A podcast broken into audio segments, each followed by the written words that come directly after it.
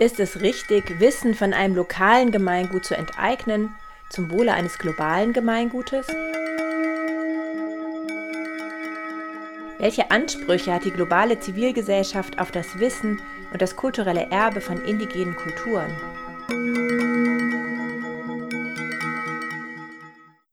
Das fragt Preston Hardison in einem Artikel über indigene Gruppen und die Commons-Bewegung. Hardison ist Experte für Rohstoffpolitik und Vertragsrechte von indigenen Gruppen und Mitglied des Tulalip-Volkes aus Washington. Ich bin Antonia vom Südnordfunk und begrüße euch zu unserer dritten Episode über Commoning. Teilen macht reich. Commoning fair und gerecht.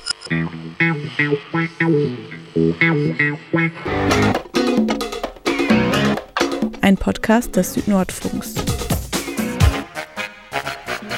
In unserem Podcast Teilen macht reich schauen wir auf tradierte, moderne, seltene und umstrittene Formen des Commoning im globalen Süden und darüber hinaus. Heute geht es um medizinisches Wissen, insbesondere das Wissen von indigenen Gruppen.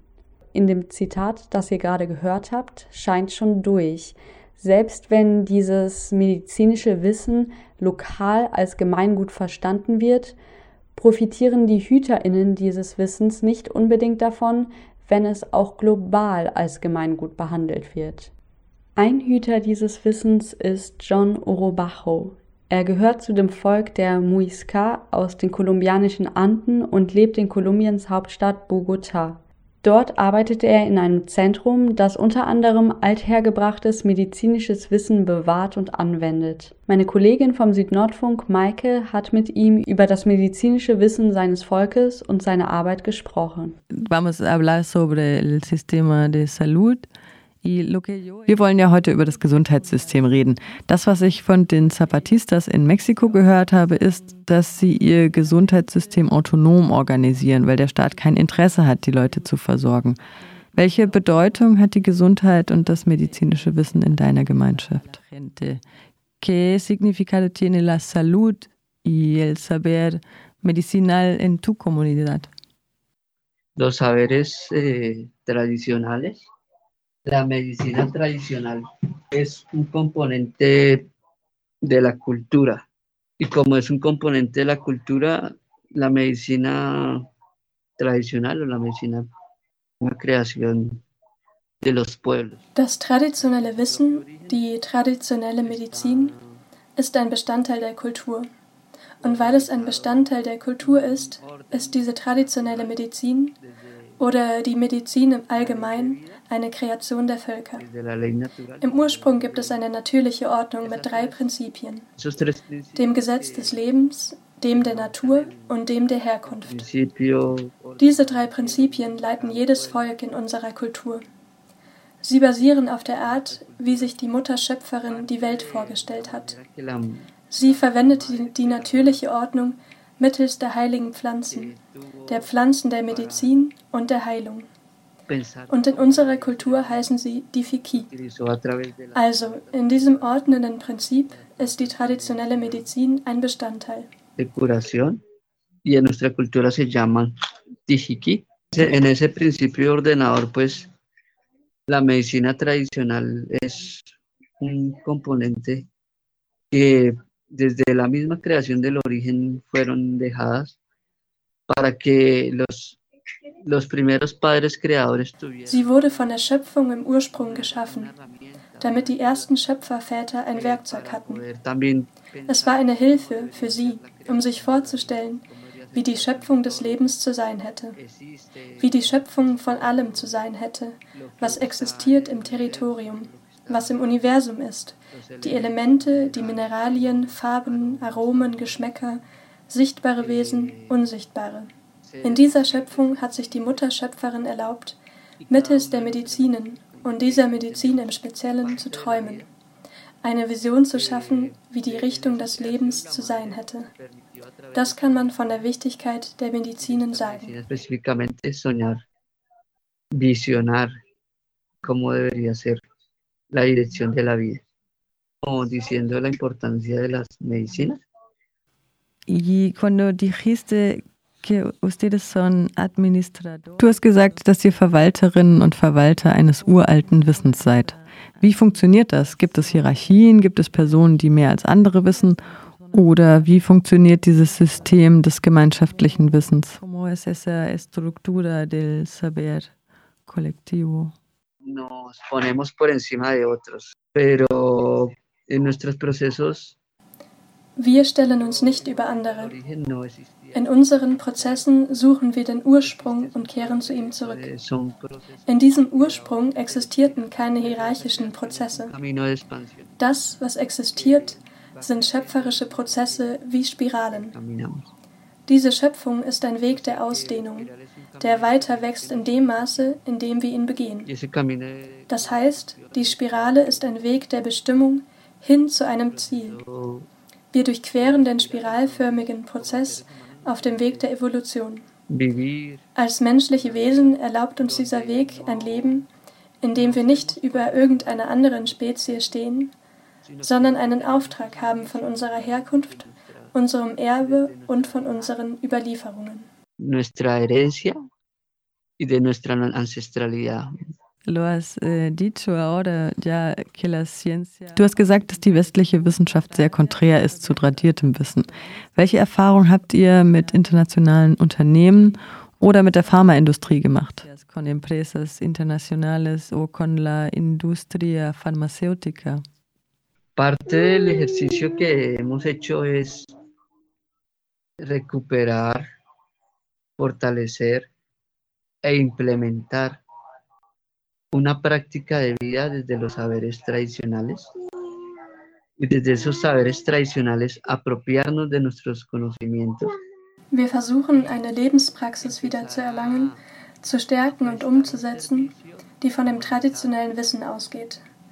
Von diesem traditionellen Wissen aus eignen wir uns unsere Kenntnisse an und erweisen einen menschlichen Dienst an den Menschen. Aber die Gruppe, mit der wir zu traditioneller Medizin arbeiten, in dem Zentrum in Bosa in Bogota mit der Gemeinschaft der Muisca, lernt nicht nur über das Wissen der Älteren, die diese Kenntnisse von Mund zu Gehör weitergeben, und über traditionellen Praktiken und eigene Methoden, sondern wir mussten auch lernen, uns auf westliche Art zu bilden, ausgehend von akademischen Kenntnissen, um auch zu wissen, wie diese anderen Kenntnisse sind. Viele kommen, um Forschung zu betreiben. Sie kommen, um nach verschiedenem Wissen zu fragen.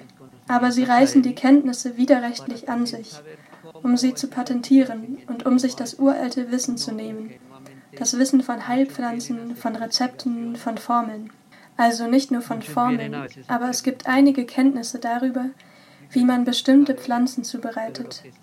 Und viele dieser Kenntnisse nehmen sie für verschiedene Labore.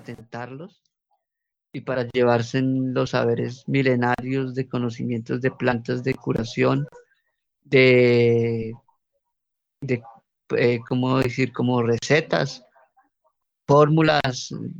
O sea, no, lo nuestro no solo de fórmulas, pero sí hay unos conocimientos de cómo preparar determinadas plantas y muchos de esos conocimientos se toman para eh, diferentes eh, laboratorios, yo he entendido bien, es que ustedes implementan también. Wenn ich es richtig verstanden habe, dann setzt ihr auch westliches Wissen ein und kombiniert es mit tradiertem indigenen Wissen. Wie macht ihr das? Es ist interessant für uns zu hören, dass man diese so unterschiedlichen Praktiken kombinieren kann. Oír que una ya se puede unir esas dos prácticas que son tan diferentes.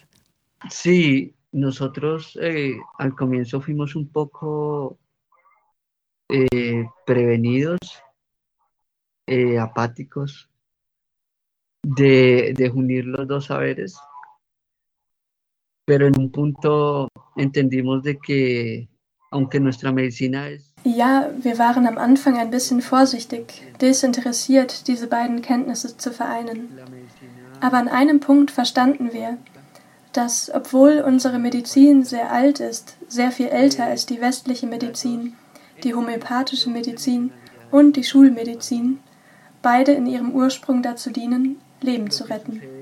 Die Struktur des Wissens über die westliche Medizin ist anders als die Medizin, die die Älteren uns überlassen haben. Das Wissen wird anders mit dem menschlichen Wesen geteilt. Aus diesem Grund spricht man bei uns von den präventiven Medizinen. Im Westen spricht man auch von den präventiven Medizinen. Das sagt die Weltgesundheitsorganisation selbst. Aber man praktiziert sie nicht. Denn wenn man präventive Medizin anwendet, trägt sie dazu bei, dass die Leute weniger erkranken. Und wenn eine geringere Anzahl erkrankt, schrumpft das Gesundheitssystem. Und da man nicht so viele Patienten hat, wird man nicht so viel Geld haben. Und wenn man nicht so viel Geld hat, wird es kein Geschäft geben. Deswegen verlor sich die anfängliche Absicht, weil die Medizin sich zu einem Geschäft gewandelt hat, nicht zu einem Auftrag und zu einem Akt des Dienstes eigentlich. Wir haben auch versucht, diese beiden Wissen zu erfassen, weil wir in unserem Umfeld Kontakt haben mit Menschen, die nicht unbedingt aus unserer Gemeinschaft sind. Und viele kommen mit verschiedenen Krankheiten, die vom Westen diagnostiziert sind. Y una, un acto de, sí, de servicio, básicamente.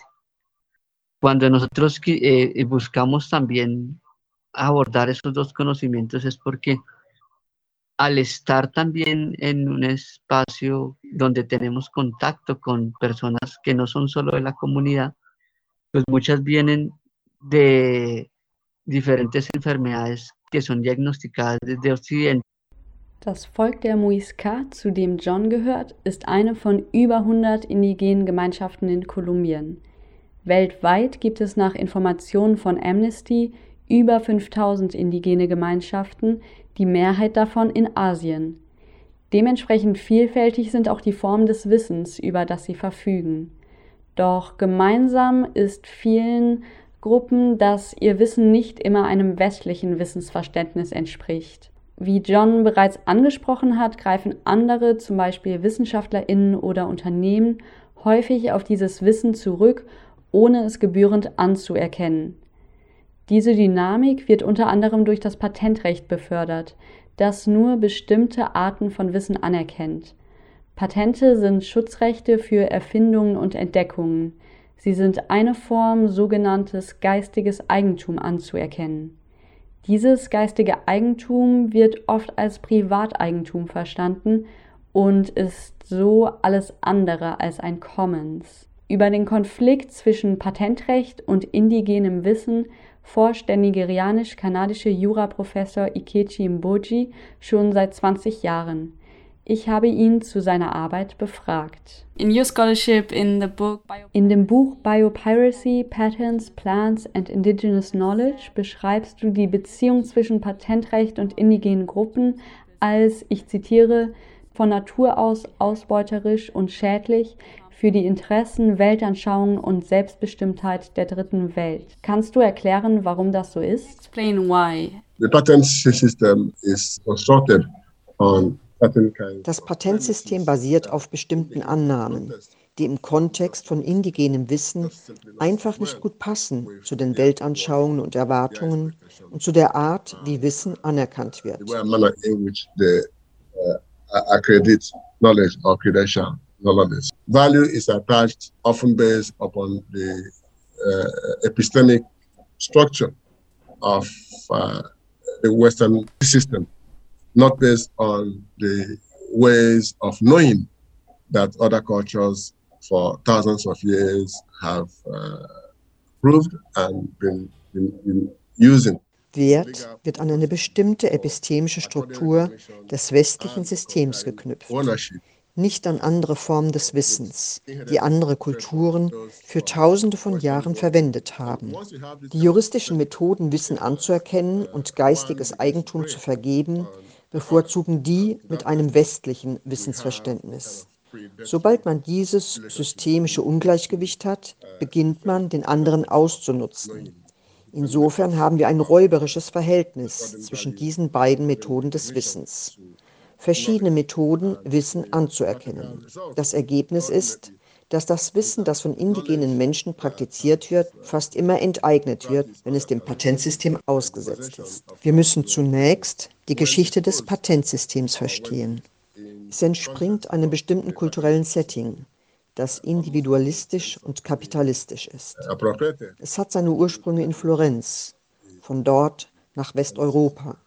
Und weil diese Region eine globale Macht war, konnten sie diese Ideen in ihr Rechtssystem integrieren und anderen aufzwingen. Als Länder wie Großbritannien und Frankreich große Teile von Asien, Lateinamerika, Nordamerika und Afrika kolonisiert haben. Uh, global powers they were able to move this particular idea into their legal system and then impose it around the whole world. So you see Britain and France and a whole lot of powerful countries in Europe that colonized uh, other peoples in Asia, uh, in, in, in, Latin America, in North America, and Africa, and so on and so forth. You have talked before about how some people Du hast vorhin erwähnt, dass manche Gruppen ihr Wissen kollektiv verwalten. Kann man dann sagen, dass das medizinische Wissen als Gemeingut betrachtet wird? Knowledge is regarded as common good in those cases? Yeah, I mean, there are certain kinds of knowledge that should be there for the common good. And indeed, ja, ich meine, es gibt bestimmte Wissensformen, die für das Gemeingut da sein sollten. Tatsächlich ist das letztliche Ziel von fast allem Wissen, es öffentlich zugänglich zu machen, als Teil des Gemeinguts. Darüber gibt es keinen Zweifel. Aber worüber sich manche Menschen beschweren, ist, Wer kontrolliert den öffentlichen Zugang? Unter welchen Bedingungen kommt das Wissen in den öffentlichen Raum als ein Gemeingut? Du kannst nicht ausschließlich das Wissen von anderen als Gemeingut bezeichnen, während du an deinem eigenen festhältst und daraus Geld machst. Es ist diese Ungerechtigkeit, das Wissen von gleichwertigen Menschen unterschiedlich zu behandeln, das manche Leute, Wissenschaftlerinnen und Aktivistinnen fragen lässt, ob das Patentsystem fair und gerecht ist, vor allem an Orten, an denen nicht westliches Wissen praktiziert wird.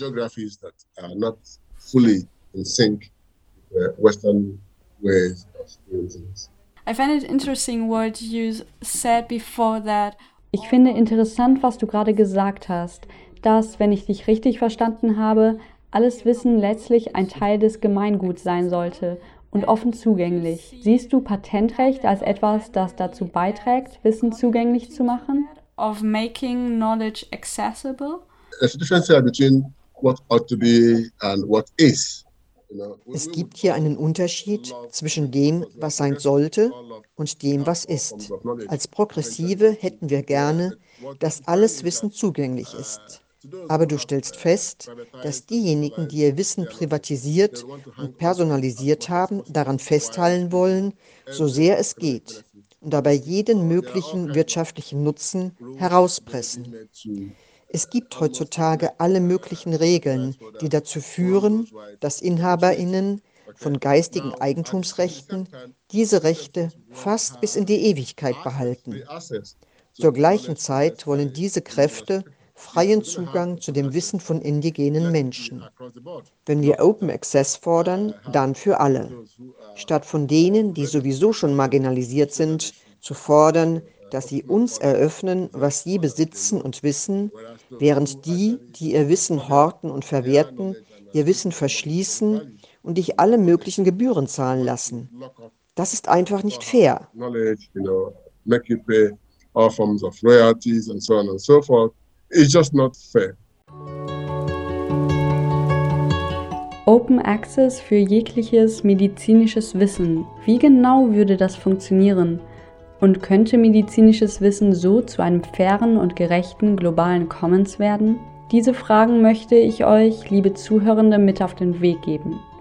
Damit verabschiede ich mich und kann euch schon mal die nächste Episode unseres Commoning Podcasts ans Herz legen. Meine Kollegin Martina begibt sich in der vierten Episode auf die Spuren von gemeinschaftlich verwaltetem Land in Südafrika. Bis dahin.